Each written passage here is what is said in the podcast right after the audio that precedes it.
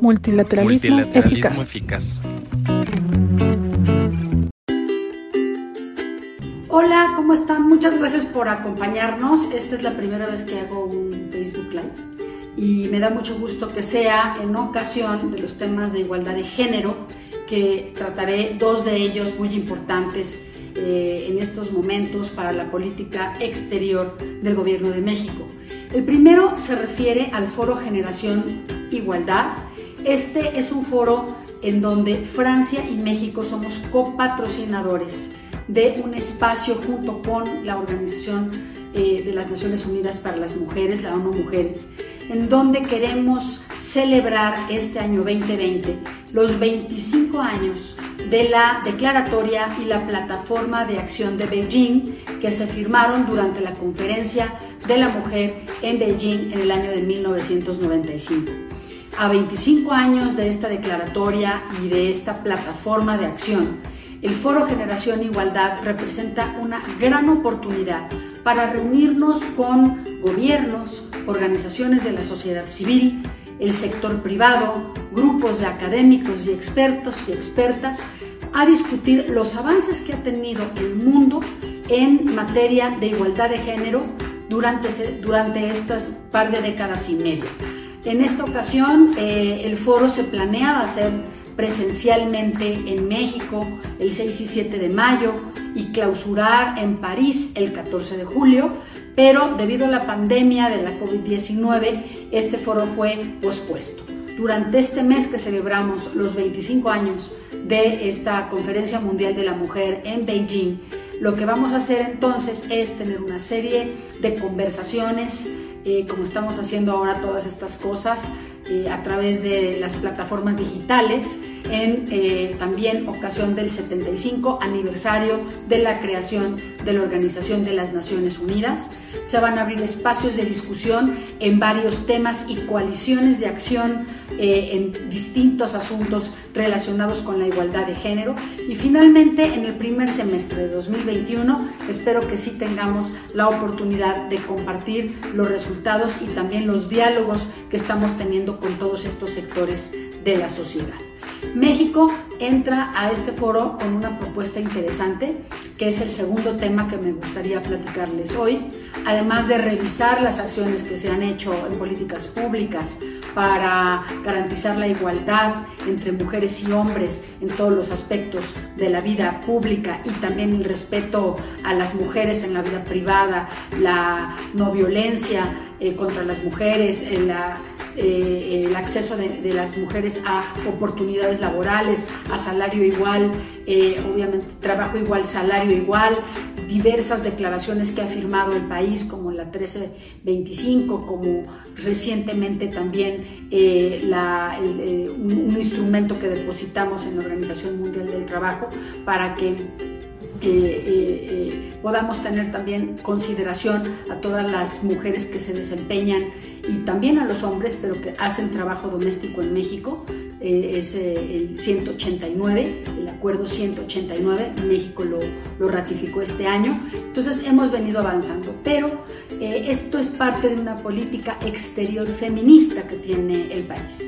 La política exterior feminista del gobierno de México fue anunciada eh, por el canciller Marcelo Ebrard en septiembre pasado de, 2019, hace un año, en el 74 Asamblea de la Organización de las Naciones Unidas en Nueva York. Y eh, ha mandatado a, a, la Secretaría de Relaciones Exteriores a introducir esta política exterior feminista en todos los aspectos, tanto bilaterales como multilaterales, de nuestro trabajo. La política exterior feminista se conforma de cinco ejes. Uno es política exterior con perspectiva de género.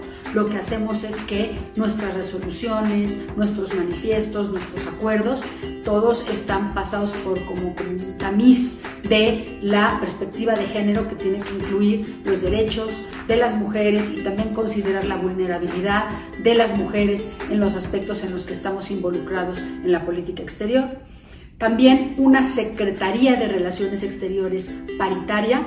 Eh, la ambición del canciller Ebrard es que eh, en estos años podamos emparejar el acceso de las mujeres del servicio exterior a los diferentes niveles de, acceso o rangos del, del, servicio exterior mexicano.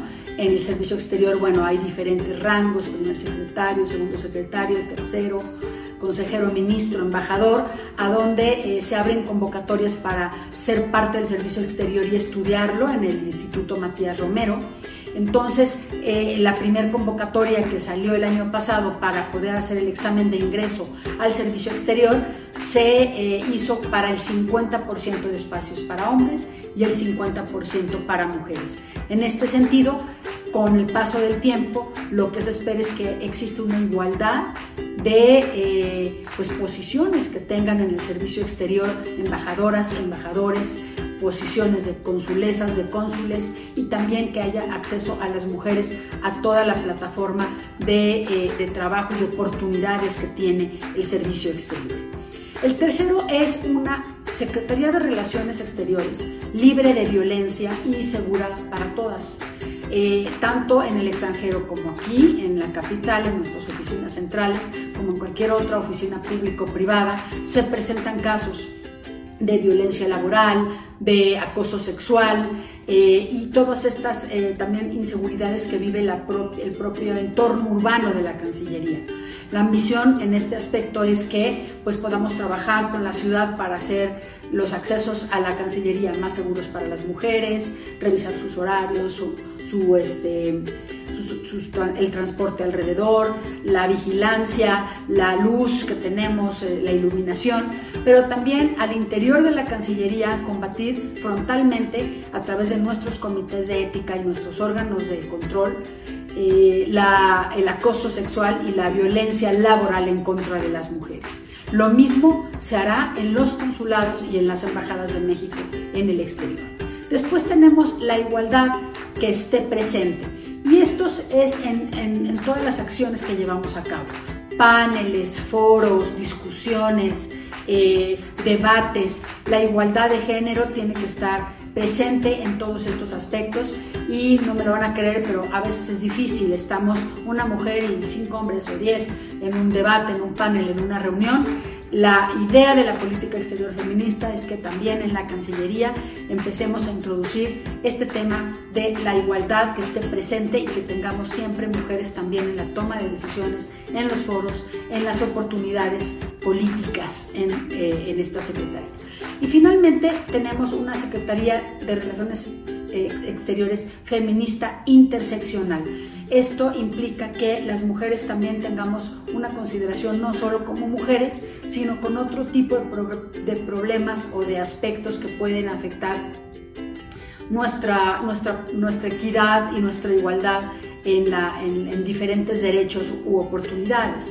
Por ejemplo, cuando tenemos eh, aspectos relacionados con el tiempo, con el cuidado de los hijos. Es muy común, por ejemplo, que en el servicio exterior, a la hora y en las edades y en los niveles o rangos de las mujeres, cuando tienes familia o hijos, pues ya tienes más consideraciones que hacer si tienes que ir al exterior, o la educación, o el cuidado, o los cuidados que tiene que tener tu familia, y no solo por hijos, también por padres, madres, por familiares de edades avanzadas. Entonces todo esto, eh, si tienes alguna eh, limitación física, discapacidad o si tienes algún origen indígena, todo esto se suma a la condición de las mujeres de eh, desigualdad y todas estas interseccionalidades deben ser consideradas también en nuestra política exterior feminista, tanto en lo interior del servicio exterior de México como en las posiciones y en las causas que abrazamos eh, a nivel de nuestra política exterior. Esto, estos son los dos aspectos que quería yo conversar con ustedes en este Facebook Live el día de hoy de, sobre los temas de género. Van a ser muy recurridos estos temas durante la 75 Asamblea de las Naciones Unidas durante las últimas dos semanas de septiembre y les invito a estar atentos y atentas de todo lo que va a ocurrir en los foros y los debates del Foro Generación Igualdad y de la política exterior feminista de México.